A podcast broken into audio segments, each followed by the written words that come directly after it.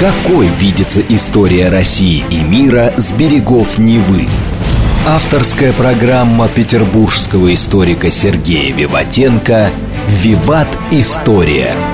Самые яркие и самые загадочные страницы прошлого, судьбы людей и империй, великие достижения и потрясения от древних времен до современности. «Виват. История». Программа предназначена для лиц старше 16 лет. Добрый день. Вы слушаете «Радио говорит Москва». В эфире программа «Виват Истории». Это исторический цикл из Санкт-Петербурга. И в студии автор ведущей программы историк Сергей Виватенко. Сергей, здравствуй. Здравствуйте, Саша. Здравствуйте, дорогие друзья. Также у микрофона я, Александра Ромашова, в конце выпуска «Историческая викторина», в которой мы разыгрываем книги от издательства «Вита Нова». Сергей, сегодня мы говорим о хобби русских императоров. Да, Саша, кроме того, что они воевали, подписывали какие-то документы и прочее, руководили нашей страной, ну, там, семья, о семье, может быть, тоже когда-нибудь сделаем, ну, о женах уже говорили, да? А теперь чем во время перемирия там, да, или там перед сном какие-то мысли свои чем-то заняться, каким-то коллекционируем или еще чем-то? Неужели у них оставалось время еще на хобби? Ну, в общем, да, иногда это хобби даже мешало э, руководству нашей страны. Ну, все по порядку, как говорится. Ну, у каждого императора было что-то. Это не была машина, это был человек да, которому было что-то интересно, что-то предпочитал. Кто в большей степени, кто в меньшей степени, у кого было больше интеллекта, развлечения были более интересны, у кого было меньше, ну, что делать, какое есть. Ну, если мы говорим про начало XIX века, ну, там есть такие, которые странные хобби, ну, давайте начнем с них, да, а потом уже общий такой, нормальный, общечеловеческие вещи. Ну, Александр I, да, Саша Александр Благословенный, который правил нами с 1801 года по 1825, для него он фанател от сельского хозяйства, от животноводства. А вот он завел лично ферму в царском селе, а лично туда покупал коров и мариносов. Можете при себе представить, да, Александра Первого, который смотрит на вымя и говорит, вот эту, эту корову я заберу. Ну, там странно, но так это было. И гордился он всегда, что его форма сшита из шерсти его мериносов, его овец, которых он лично, значит, да, воспитал. Понятно, что это было только Александра Первого, ну да ладно. Ну, Александра Федоровна, жена Николая Первого, если мы говорим о таких странностях, да, а, отхода от нормальной колеи, да, она обожала Рафаэля ну, художник Рафаэль. Так а что ж такого странного и отхода от нормальной колеи? Нет, ну, человек любил Рафаэля. Хорошо, поэтому его купили много, то есть у нас в Эрмитаже, ну, немного, три. Это Матона Канетабеля, Святое Семейство – два. По-моему, больше ничего нет. Ну, вот их специально купили. А третье, э, Николай приказал э, разрисовать ее комнаты под венецианского художника. Ну вот и как бы, да, знаменитые рафаэльские залы, да, которые разрисованы под него, да, благодаря жене. Ну, Николай I коллекционировал предметы эротического содержания. Ну, там какие-нибудь там подсигары, там гильотинки, там или еще что-то другое, которое можно там на них это посмотреть. И это стало так популярно, что все остальные цари тоже продолжали эти коллекции. То, есть там похабные всякие были рисунки, ну, изображения? Ну, в основном э, скульптурки различные, да. Угу. Ну, вот такие вот. Ну, да, вот любили такое. Ну, на этом, на этом, наверное, вот... Это тоже нормально для, для современного мужчины. Да, я согласен, я согласен. Не сомневаюсь. Вот. А, ну, охота. Охота, как говорится, хуже неволи. Охота, наверное, это такое, ну, скажем так, очень известное времяпрепровождение при царе, да. Ну, кто были страстные охотники из царей, да, это Александр II, Александр III и Николай II. А в Гаческом, Саша, арсенале, ну, одно из зданий Гаческого дворца, да, есть коллекция рогатин Александра II. Саша, что такое рогатина? Рогатка. Нет, большая, на которую идут на медведя. То есть Александр II не просто там стрелял из него из расстояния какой-то, а ходил с рогатиной. Угу. То есть, да, ну такое серьезное, да. Вот, первого медведя убил 19 лет. В 1872 году под Малой Вишерой, это Новгородская область, а раненый медведь бросился на Александра II, отбил его рогатину, и только егерь Иванов и рогатчик спасли его. То есть они перенесли ненависть на себя, там немного получили, но Александр II остался жив. И Александр II тогда придумал новую медаль на Владимирской ленте, это красно черная вот, он вручил только двум человекам, рогатчику и егерю. А на первом было надпись «Благодарю», а на второй – «За спасение». Александр III любил охотиться в Беловеже. Вот Беловежская пуща со всеми этими вещами – это как раз началось при Александре III. Туда с Кавказа перевезли зубров. В 1900 году их было уже 1600 голов. Да, и вот на них он охотился, да. Кстати, э, единственный дворец, построенный при Александре III, это Беловеж. Но он сейчас находится, это с другой стороны границы, он принадлежит сейчас Польше. Да, вот последний дворец, который был построен, да, э, это вот именно там. Что говорит статистика?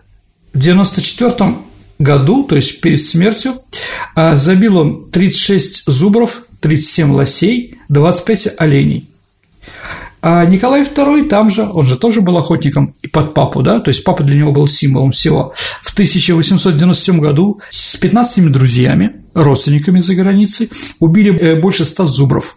Ничего себе. Традиция была такая, за первого и последнего животного убивший должен разом выпить рог шампанским. Было такое, да? Дневник Николая II пестрит сообщением о убитых животных.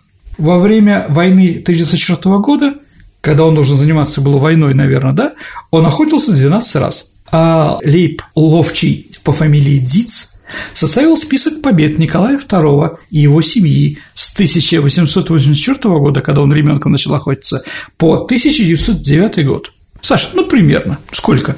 638 тысяч 830 зверей и птиц. Понятно, да? И глядя вот на то количество убитой живности, да, я задаю такой вопрос, дорогие друзья. А может быть, поэтому такие были потери в Первой мировой войне? Что людей, ну, считали как охотничьи, вот понимаете, да? Убивали такими пачками. Да, еще раз, 638 тысяч 830 зверей и птиц. Ну, понятно, что он не лягушек давил. Ну да, и не для пропитания это делал, конечно. Конечно, же. конечно.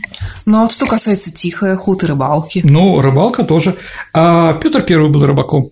Он рыбачил в Марли. То есть для него был построен такой, ну, в Петерговском парке такой маленький коттедж, да, вокруг которого был пруд, который с одной стороны был оборонительный, да, и туда рыб специально привезли из Кенигсберга, из Германии, и там он сидел, ловил своих рыб – Павел I тоже занимался рыбной ловлей.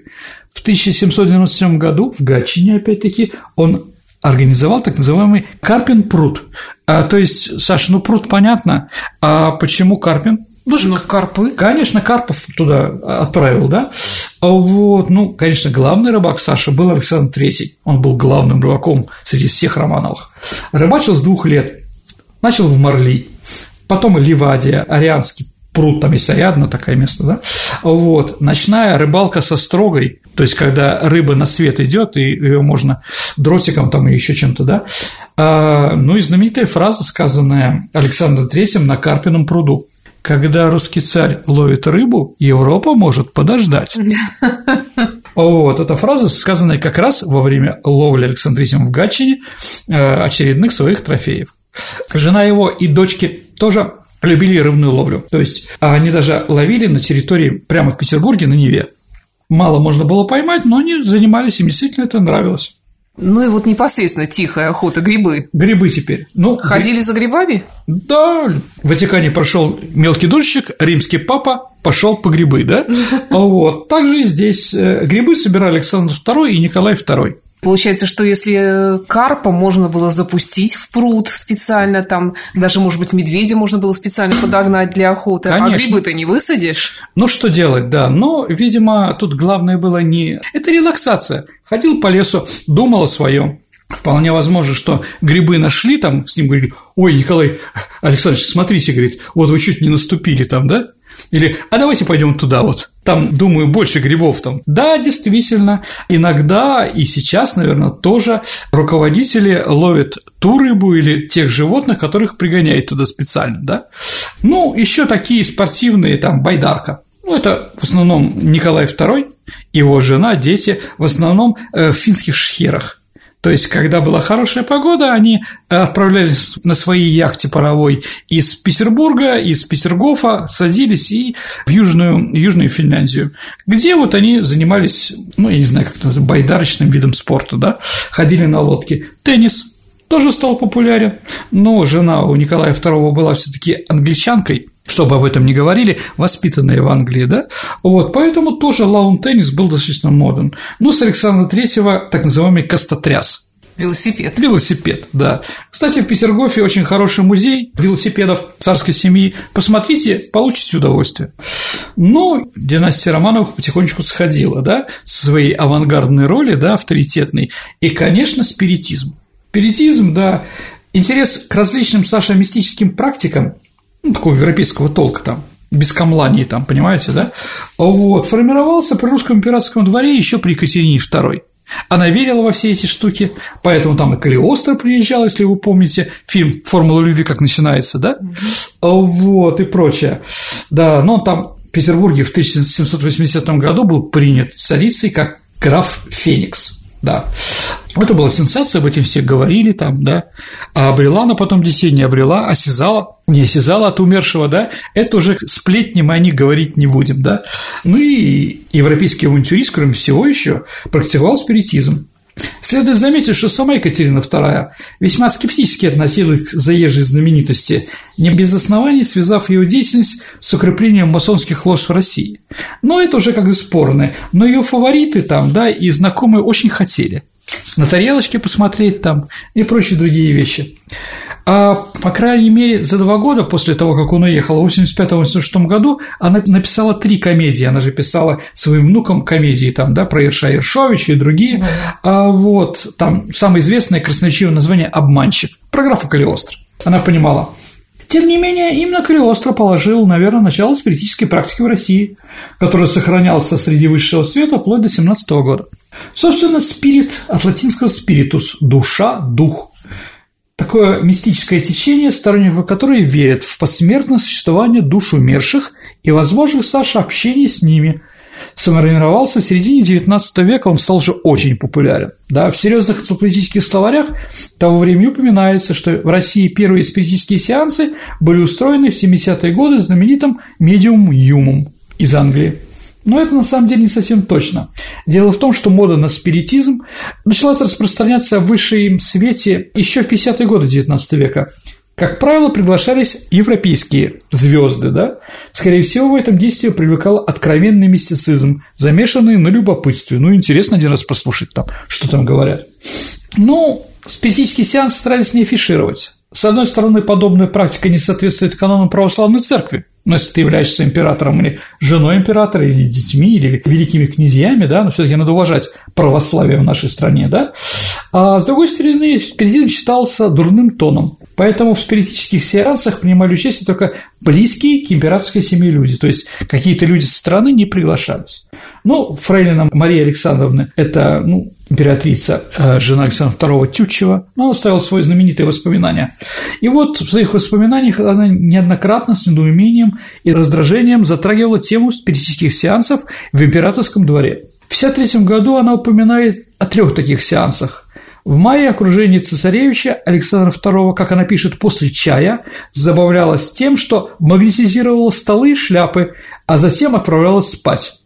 В сентябре по возвращении двора Царское село здесь очень заняты вертящимися и пишущими столами. С ними производится множество опытов даже на вечерах у императрицы. У одной из трех ножек стола привязан карандаш. Весь вздор вертящихся столов занимает меня как игра.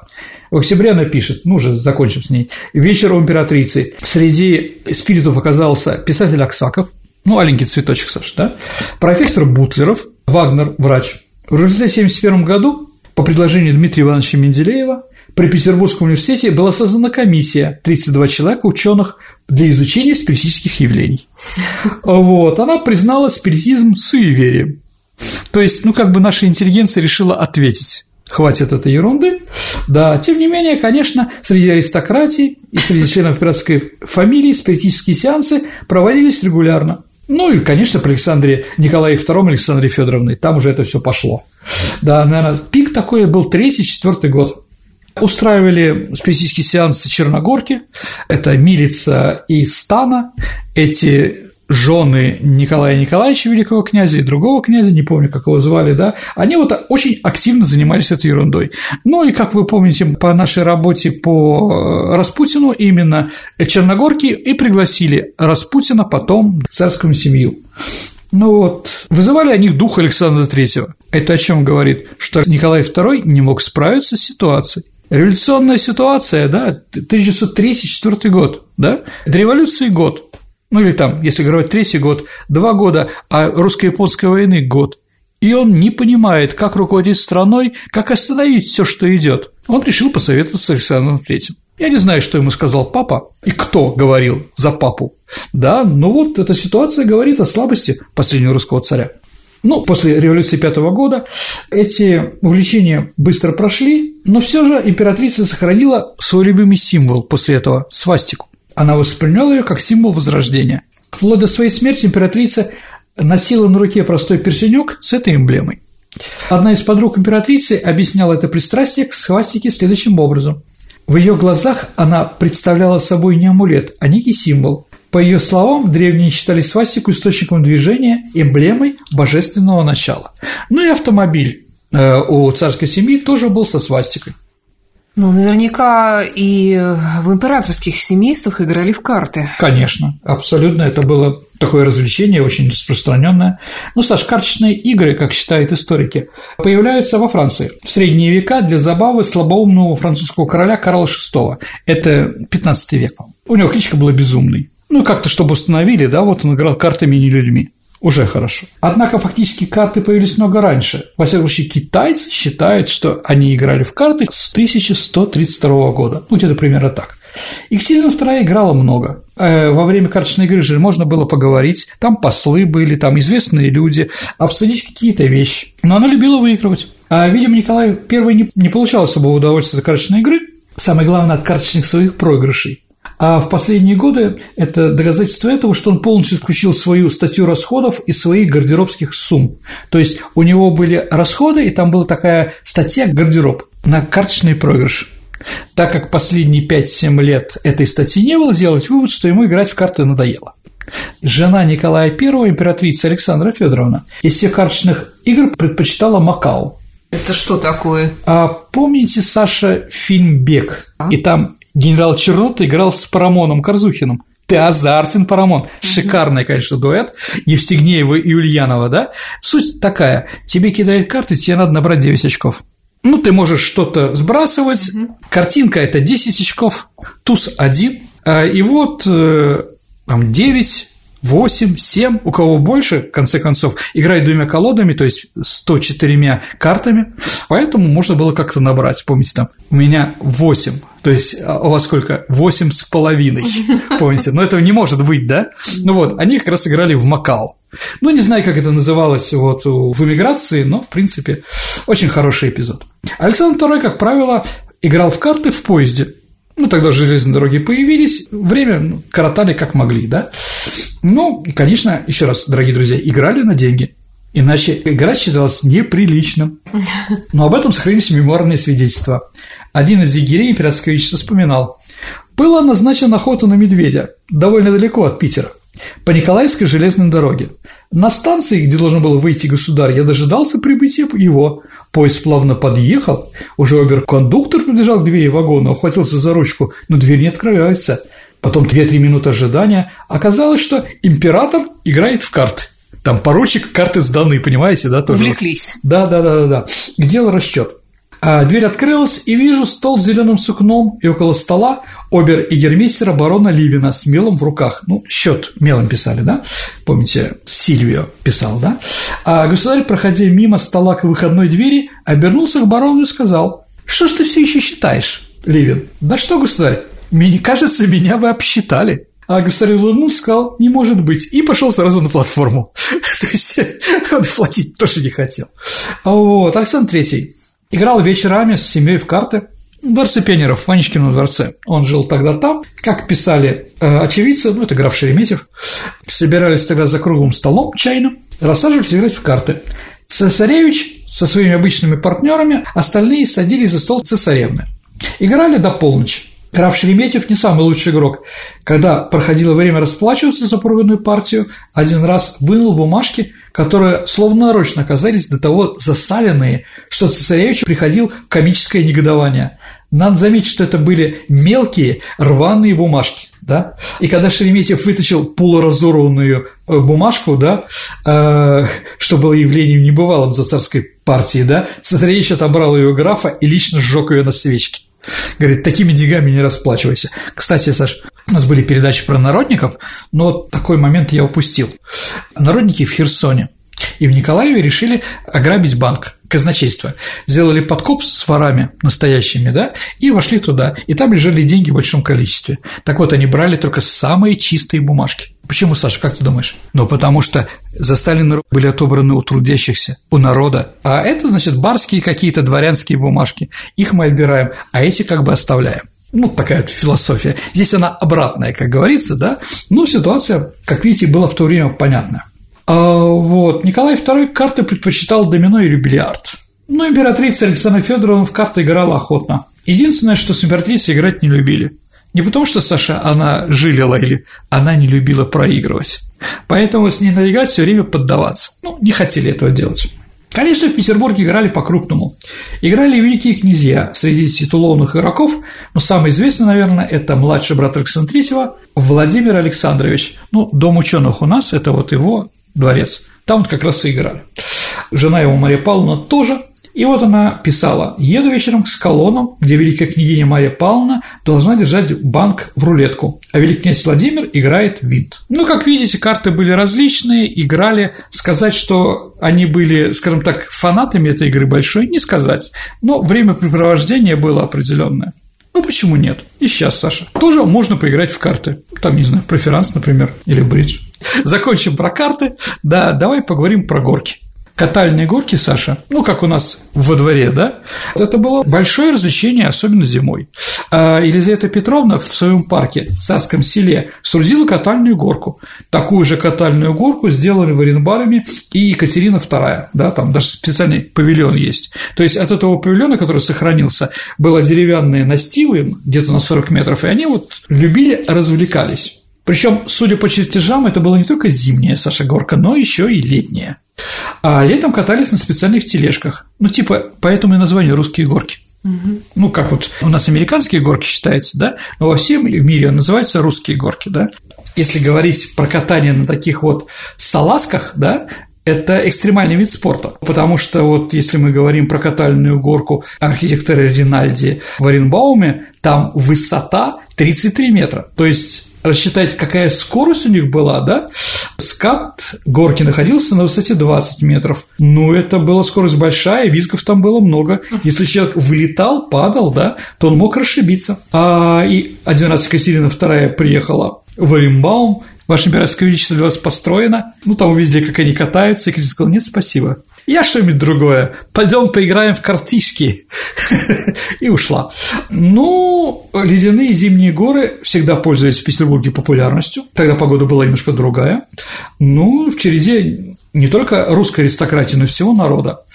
Императрица Мария Федоровна жена Александра III, будучи цесаревной, так отчаянно каталась в ледяных гор в Таврическом саду, что сумела основательно расшибиться, и потом ходила с порядочным синяком. Александр III на день все время после этого издевался. Не он ее бьет, а мороз. Деревянные горки в дворцовых залах появились при Павле Первом, то есть большие залы танцевальные, когда нету бала и прочее, там тоже ставились горки. Впервые такая горка была построена при Павле Первом. Считается, что во всех императорских дворцах были такие детские деревянные горки. Самые огромные деревянные горки для детей служили в Зимнем дворце, а также были они в Александровском дворце царского села, ну и в Гатчине. Самые ранние упоминания о таких горках – это Александр I, 1805 год.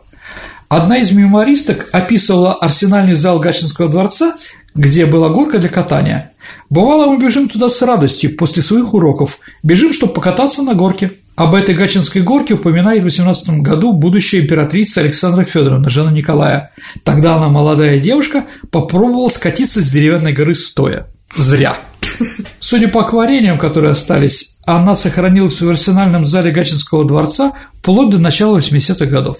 Дети же катались с подобной горки на специальных волочных ковриках. Подобные горки возвели в одном из залов Александровского дворца в Царском селе. Но она занимала примерно большую половину парадного зала.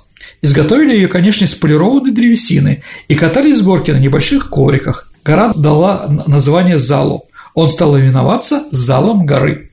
На горках катались не только дети, но и молодые юноши и девушки. Взрослые также присутствовали в зале, снисходительно наблюдая за резвящейся молодежью. Ну и дети императора, всех императоров, и Николая I, Александра II, Александра III катались э, один раз в Александровский дворец. Александр II предложил покататься с деревянной горки ребенку девочки, которая пришла вместе со своими родителями, а она боялась. Там, говорит, пошли вместе. И Александр II сам для примера скатился с внуком на руках. Да, этот внук был Николай II. Александру II в то время было 50 лет. Сергей, давай прервемся на несколько минут, э, потом продолжим программу про увлечение императоров. Хорошо. Какой видится история России и мира с берегов Невы? Авторская программа петербургского историка Сергея Виватенко «Виват. История». История. Вы слушаете «Радио говорит Москва». Это программа «Виват. История». В студии по-прежнему автор и ведущий программы Сергей Виватенко и я, Александра Ромашова. Сегодня мы говорим об увлечениях императоров. Хотелось бы еще поговорить про более интеллектуальные развлечения, ну, музыка, искусство. Я понял. Да, но музыка, конечно, играла большую роль очень много э, императоров, их детей, жен любили заниматься музицированием. Ну, Александр I играл на скрипке и кларнете. Николай I был первым монархом, игравших на всех духовых инструментах. Ну, для него духовой инструмент – это как военный оркестр, да, поэтому он был флейт, валторна, кларнет, а сам Николай не разбирался в инструментах и называл их просто трубами. Современники отмечали его хорошую музыкальную память и слух. Плохо, когда нет слуха, по себе знаю, закончивший музыкальную школу, да, без слуха. Кое-где он даже сочинял, отдавая предпочтение военным маршам. Свои музыкальные навыки Николай I реализовал, как это принято в дворцовой среде России, домашними концертами. То есть они приходили или в Зимнем дворце, или в Аничком. Александр II с музыкальными увлечениями мы практически не сталкиваемся. Единственное, что есть воспоминание, что он умел играть на фортепиано. Ну, да, великий князь Константин Константинович, знаменитый поэт КР, да, будучи молодым человеком, каждую пятницу играл на виолончели в русском оркестре под управлением направника. Направник – это чешский дирижер, который был один из главных основателей э, нашего Мариинского театра. Александр III, когда ему было три года, потребовал у своих родителей, чтобы ему купили настоящую трубу.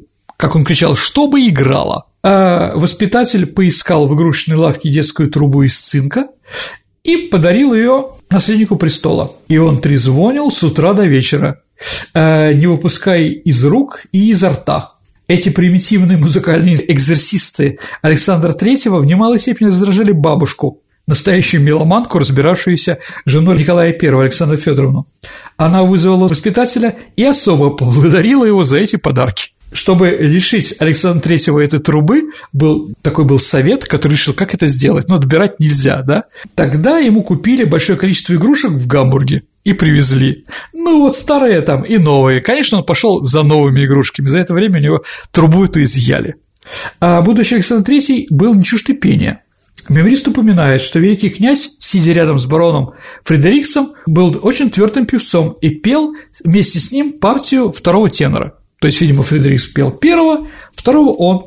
Но Николай I лично не музицировал и не пел, хотя очень любил музыку и был достаточно музыкально развит. Ну, наверное, театр еще. Со времени московского царя Алексея Михайловича в придворный быт входит практика театральных действий. Они были различные. Общепризнанно является то, что придворный театр времен царя Алексея Михайловича стал важной ступенью становления русского профессионального театра и реформ в сторону Европы, потому что у нас такого не было. Но молодых великих князей, которые в обязательном порядке сопровождали их воспитатели, как правило, в театры. Но они не сидели в царской ложе, сидели где-то в других местах. Подобная практика восходила еще к XVIII веку, чтобы родители и дети держались достаточно далеко друг от друга. Даже в театре это было принято. Николай I в Гатчинском дворце для него приглашенные актеры играли две пьесы. Первая ложа первого яруса Каратылина и вторую французскую комедию, название которой не помнит никто. В последней император играл роль немца, которого сбил с ног русский купец. Наверное, это было смешно не знаю, сколько раз вызывали Николая на бис, чтобы его сбивал русский купец, а он падал, да? Вот соученик Пушкина Модест Скорф а, подчеркивает, что пьесу с участием Николая I смотрели в самом тесном кругу. Зрителей примерно с пяти человек. Больше, конечно, никто не видел, как он играет немца. Николай II, когда ему было где-то 9 лет, в Ливадийском дворце для него поставлена сцена из комедии «Ревизор». Судя по сохранившейся фотографии, главная роль досталась молодым великим князьям, сыновьям Александра II, ну, Павла и Сергея, наверное. Они были самыми талантливыми актерами, но о них еще поговорим. Хлестакова играл Сергей Александрович. А Николай I, будучи цесаревичем, да, играл, в общем-то, на подхвате. В 1890 году, когда Николаю II шел 23 год, жена великого князя Сергея Александровича, Елизавета Федоровна, ну, святая русская, да, как ее называл тетя Элла, а, решила поставить Евгения Онегина. И вот Николай II играл там самого Евгения Онегина. Афиши для этого спектакля рисовал барон Клод. Ну, танцы, наверное, тоже мы о таких развлечениях, Саш. Ну, Александр I не только прекрасно танцевал, но любил танцевать. По свидетельству близких, императрица Александра Федоровна, жена Николая I, любила танцевать как раз с ним. Впрочем, как другие большинство женщин, которые были в то время при дворце. Сам Николай I танцевал в виде исключения и только кадрили, потому что там не надо кружиться, ходить там достаточно просто. Александр II, который был жизнелюбым, но об этом уже говорили, охотно танцевал на камерных балетах и балах. Во время больших традиционных балов в Зимнем дворце он как положено, работал, общаясь с приглашенными, то есть не танцевал. Так вот, князь Кропоткин, будущий революционер, вспоминал, что когда он был камер пажом императора, то ему приходилось сопровождать Александра II на придворных балах. Это не было такого «он танцует, а я отдыхаю». Это было то, что он бегал, и не танцевал и не сидел, а все время ходил между гостями и о чем то с ними беседовал. Александр III, который был тяжеловесный, ну, бульдожка, 120 килограмм или 150, как его дед Николай I, относился к балам как к обязанностям. Поскольку соратник императора граф Шереметьев вспоминал, что придворные балы были наказанием для государя, Александр III никогда не отличался своими светскими наклонностями, не любил танцевать и на балах всегда скучал и не скрывал вообще своих взглядов. Ну, такой комедийный был случай. Жена его обожает, дачанка, танцевать, а он терпеть не может. Ну, сказать там, Мария Федоровна, все, время, пошли домой, не может, да, надо как-то сделать, чтобы остановить оркестр. Ну, сказать, оркестр строй раз-два – это устроить скандал внутри семьи. Поэтому, но он приказал другое. Он говорит, ребята, после каждого танца один из музыкантов встает и уходит – остается только барабан. Ну, типа как, как Гайдена, знаете, да, там, да, а, со свечами там, да, и когда играл только туба, бу-бу-бу-бу-бу и барабан, да, понятно, что танцы заканчивались, и Мария Александровна уже, было уже нечего сказать, и она уходила. А, вот, Николай II любил танцевать и был превосходным танцором, так вспоминала его сестра Ольга. Однако у жены были больные ноги, поэтому терпеть не могла такого рода веселений, поэтому император танцевал на балах только обязательные танцы. При подготовке торжественных балов требовалось решать множество организационных проблем. Ну, понимаешь, Саша, есть определенный объем зала. Большее количество пригласить невозможно, поэтому у всех пригласительные билеты. Да, их развозили по адресам придворные слуги. Ну, вот Пушкин так записал. Сегодня придворный лакей поутру явился ко мне с приглашением быть восемь с половиной часов в Ванечковом дворце, мне в мундире, Наталья Николаевна, как обыкновенно. Какие же были проблемы, Саша? Главная транспортная пробка. Ну, потому что входов во дворец не так много, а они же все на шикарных колясках, они же хотят показать. Проблема с парковкой. Да, да, да. Ну и вообще подъехать на трех лошадях там невозможно. А для того, чтобы избежать толкотни, гостей дворцовых балов, можно сказать, разводили по разным входам. У каждого был свой подъезд Зимнего дворца. Там, и говорили, во сколько, вплоть до минуты, нужно подъехать. А длина кареты сопровожденной парой лошадей почти вдвое происходила длину современных автомобилей, Саша. Поэтому пробки подъезда заставляли регламентировать количество карет, подъезжающих к подъезду. Очередь была. И Пушкин писал к жене в апреле 1934 года, говорил, а на балу в зимнем было 1800 гостей. Расчислено, что, полагая, по одной минуте на карету – Подъезд, если каждой карете давали, извините, по минуте на, на въезд, да, то тогда это должно было быть 10 часов. Но кареты быстро разъезжались по три, поэтому втрое сократилось это время, то есть они как-то смогли сразу три кареты обслужить. Суета приходила и при разъезде с балов. С учетом того, что на балы приглашались сотни гостей, вероятно, были очереди в гардеробах. Ну, само собой. Очень многие мемористы упоминают что, собственно, раздевались и одевались гости, тогда не в гардеробе, а выходили на улицу, а бывало холодно, иногда умирали некоторые люди даже после этого, да, от того, что, ну, они были распарены, а там холодная погода, пока карета подъедет, пока на нее шубу оденут, да, ну вот, ну, гардеробщики подрабатывали гардеробщиками рядовые Преображенского полка, лейб-гвардии Преображенского полка. Хотя, конечно, трудно представить, что княгиня Исупова стояла с номерком за шубой в очередь за графиней Куракиной, да, но, в принципе, такие ситуации э, встречались. Ну, и надо понимать, что э, все время путали шубы и шинели тоже ясно. Так, на балу князя Юсупова у будущего царя Александра III украли шубу. Вот, и тогда будущий император, увидя это, приказал, чтобы он надел первую попавшуюся шинель и уезжал. Он что-то на себя накинул и уехал. Ну и кончилось тем, что завтра, конечно, шубу нашли. Другие одели, да? Ну, примерно такие вещи бывали, да? Ну и все время, чтобы на балах были какие-то новинки. Например, в Александре было электрическое ослепительное освещение, как писали тогда, эдисоновскими лампочками. То есть это было первое, где вот электричество было в Петербурге. В Москве это когда храм Христа Спасителя открывали, да, его вот сделали лампочками. И все очень рады были, потому что эти лампочки не греют. Ну, потому что, чтобы меньше потели, это все таки тяжело. И запах был такой там достаточно сложный, да, окна не открывали по безопасности, да. Ну вот. Ну, и во всех воспоминаниях о многих да, пишется, что все по-доброму отмечали малейшие просчеты гофмастерской части, а, которая отвечала за балы. Один из гостей написал, что зимний сад э, на втором этаже был очень красив, как всегда. Но я заметил новое влияние. Среди растений распевали канарейки. Жаль только, что клетки взяты были прямо с рынка. Они были очень просты. То есть они должны были еще и за это отвечать. Ну, официально бал включал в себя несколько основных частей. Придворный спектакль, как правило, сборный, обед, сам бал, ну и потом там карты или еще что-то там беседы. Для того, чтобы в ходе самого бала управлять этим сложным механизмом, необходимы были распорядители балов. И вот самый такой популярный в то время, такой знаток, которого приглашали все подряд, это был в 60-е годы Ипат Бертенев.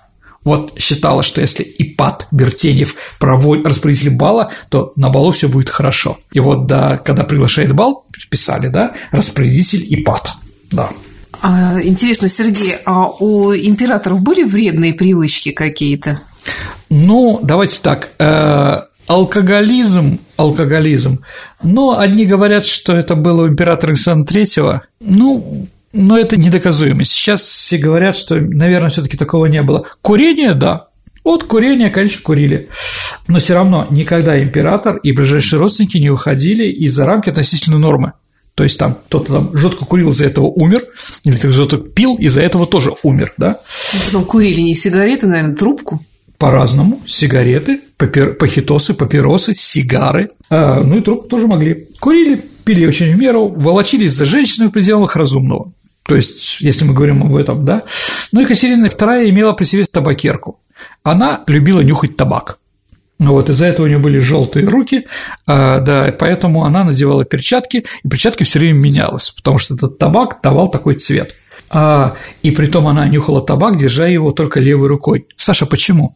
Правую она давала, чтобы ей целовали. А. Ну, вот она думала об этом, да. Еще раз, курение – самая распространенная вредная привычка.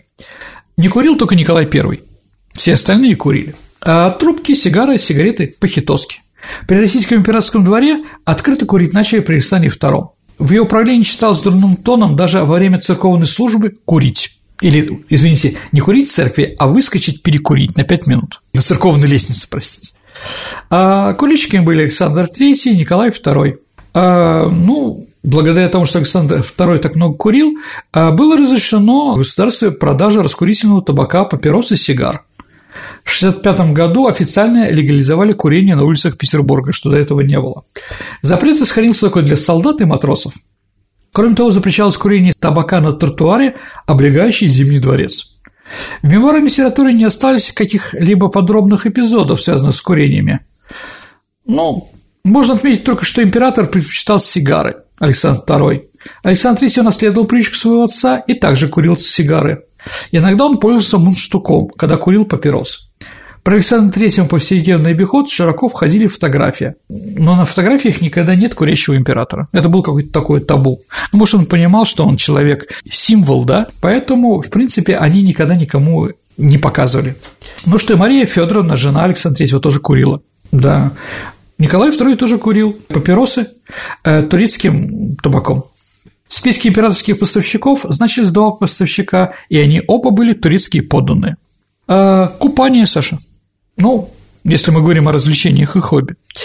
А, летом цари, как и все подданные, купались. С большим удовольствием купались и, как правило, в Петергофе.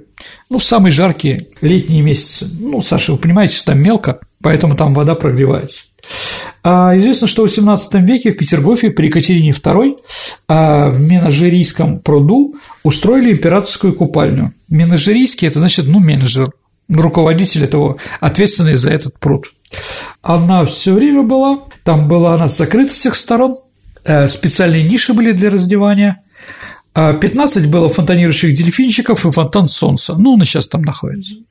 А купальню построили 29 метров, Э, длиной 27 метров шириной. Примечательно, что фонтан солнца использовался не только для декора купальни, для совершенствования утилитарных нужд. Он временно служил водометом императорской кухни, то есть через него подавали воду еще на кухню. Эта купальня была разобрана только в 1925 году, уже после окончания династии, уже в советское время. Ну, 19 век был, конечно, пуританским, а вот, поэтому купались по очереди. Совместные купания не приветствовались. Купались в исподнем или нагишом. Хотя в мемуарной литературе есть упоминание, что жена Александра III купалась голой в Гатчинском пруде неглиже, но это было, в общем-то, исключением. Ну, это вот датские штучки, извините, европейские, да, там это привычно и прочее. Вот. С конца XIX века, если смотрим фотографии семьи, то они были в каких-то интересных купальных костюмах. На Черном море царская семья тоже начала купаться. Она регулярно выезжала туда с 1862 года. А в Ливадии было, это около Ялты, да, было сделано купаль, э, специальные купальни, а, в которых купались и дети, и взрослые, ну, тоже в разное время. Ну, опять-таки, эта купальня выходила в море, и там специально дежурили определенные охранники, матросы, чтобы никого не унесло, не утонуло и так далее и тому подобное. А, вот. Ну, Николай II очень любил купаться в финских шхерах, как мы уже говорили, он туда ходил, да, и купался всегда голый. Вот у него фотографии, да, как раз вот в этих шхерах, он голый, все офицеры голые, он на коне идет в, в, это самое, в шхеру, там, да, в залив Лахту, там, да, он просто, он с сигарой, ну, как генерал, в особенности национальной рыбалки. Вот что-то такое, вот, да. Он очень любил, все остальные тоже а, этому предавались.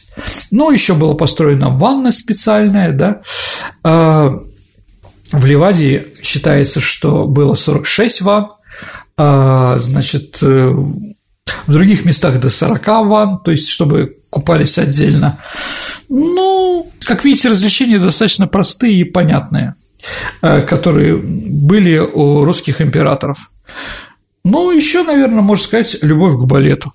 Любовь к балету, Саша, это какое такое, да, чисто романовское, да, очень многие были, как минимум три русских великих князя женились на балеринах, ну и, конечно, Кшесинская, которая тоже имеет балерина, имеет отношение.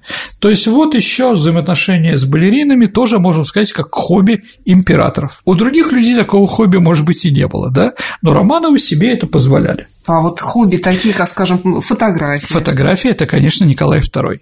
Николаю II подарили кодек, которым он фотографировал свою семью. Фотографировал очень красиво. Я думаю, что в интернете можно найти. Очень часто беседовал с Прокудиным Горским, самым знаменитым нашим фотографом. Эти фотографии были не для зрителей, они были внутри, но они очень ценные и сейчас являются источником, чтобы понять о жизни императорской семьи. Конечно, фотографии в первую очередь это Николай II. Солдатики. Если мы говорим про детей, да, солдатики обучали. Ну, с одной стороны, обучали тактике, ясно, да, но самое главное свойство солдатиков было не до этого, Саша, чтобы дети различали цветы мундира в гвардии, чтобы они прекрасно понимали, да, потому что каждый солдатик был отдельно сделан, но они были не такие маленькие, как сейчас, они могли быть и там метр, да, чтобы дети а, могли ориентироваться, какие солдаты, какие полки перед ними прошли, откуда этот человек и прочее, да, то есть такая утилитарная вещь. А, вот. А какие-нибудь там коллекционирования, скажем, бабочек или еще чего-нибудь такое бывало? Нет, я нигде не встречал это. Это уже энтимология, это, наверное, Набоков. А произведение искусств, коллекционирование? Ну, они считали это как само собой разумеющееся. Нет, вот кроме жены Николая I, которая обожала Рафаэля, в принципе, другие этими вещами не занимались. Ну, Екатерина II купила коллекции в Германии или там в Европе, в других местах, да, и основала Эрмитаж. Можно назвать это коллекционированием? Да, наверное, картины были символом, да, смотрите, какие у нас есть, да, наши коллекции самые дорогие. Ну, действительно, кто в армии служил, тут в цирке не смеется, кто был в Эрмитаже или был в Петергофе, вряд ли будет в восторге от э, Версаля картинной галереи. У нас все это помпезно, много, дорого, да. Но это скорее политические вещи, чем какое-то вот такое удовольствие. Ну, рисовали. Николай II тоже рисовал. А кто-нибудь занимался, скажем, ювелирным искусством? Нет, никто. Единственное, что Екатерина II коллекционировала бриллиант. Вот у него был специальный бриллиантовый кабинет в Зимнем дворце, в котором было очень много разных бриллиантов. Ну вот граф Орлов знаменитый алмаз – да, он был как раз подарен, понятно кем, графом Орловым, если граф Орлов называется Ламарсаж. Вот такие были, но никто там не делал никаких там, не занимались. После Петра Первого никто к горячему металлу не подходил. А кто-нибудь сочинял стихи помимо князя Каэра? Слушайте, они сочиняли стихи, достаточно много, но они были такие банальные, что даже сейчас вспоминать их не нужно. Кроме у кого был действительно дар и стиль, это был только Константин Константинович Романов. А музыку кто-нибудь писал? Ну, считалось, что писал марши Николай I. Но все это спорно, потому что они же не рекламировали. Ну, это не мешало Ивану Грозному писать музыку. Я согласен, я согласен, да. Но, может быть, проблем было больше у страны, чем при Иване Грозном. Спасибо, Сергей. У нас осталось немножко времени для того, чтобы ответить на исторические вопросы наших слушателей. Вопрос э, недавно спорил со своим знакомым по поводу того, было ли на Руси действительно монголо-татарская ига. Он утверждает, что нет, иначе бы все жители России имели бы раскосые глаза. Есть действительно такая теория, что никакого ига не было. Как, что скажете по этому поводу, Сергей? Ну, это старая такая борьба, да, опять-таки тоже Лев Николаевич Гумилев считает, что был симбиоз такой, да. а вот с монголами, но он считает, что он закончил, когда татары приняли ислам. Знаете, я все-таки сторонник того, что иго было, ну, во-первых, мы потеряли 30% городов, практически 80% различных ремесел. Да, если археологи раскапывают древние города, там громадные пепелища, там трупы, те же самые рубленые и так далее и тому подобное.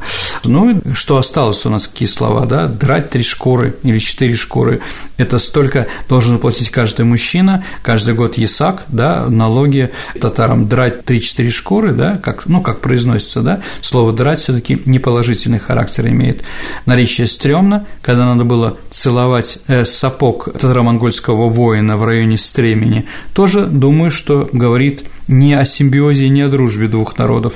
Трава, зелень, которая цветет на месте пепелища, называется татарк. Ну и незваный гость лучше или хуже татарина, как бы тоже, наверное, говорит о том, что не было у нас, наверное, этого симбиоза. Мы точили топоры, но молчали до поры пока имели Ну а что сил. тогда по поводу того, что мы не стали монголоидами? Ну, какая-то часть нашего населения раскосая определенно.